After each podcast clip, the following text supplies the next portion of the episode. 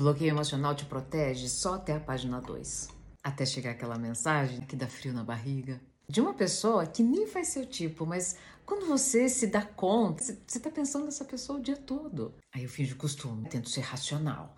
E digo para mim mesmo: não, dessa vez chega, você não vai ser feito de palhaço. Até que a próxima mensagem demora, e aí eu já conferi umas três vezes para ver se a pessoa mandou mensagem. Só que é nesse momento que eu vejo quanto isso me cansa. Mas, mas eu também tô cansada de ficar sozinha. A página 2 do bloqueio me protege daquilo que eu sinto com o que fazem comigo. Então, se esse é o problema, que eu faço com o que eu sinto, então eu vou sentir a página 3. Quem sabe lá eu encontro o amor. Afinal de contas,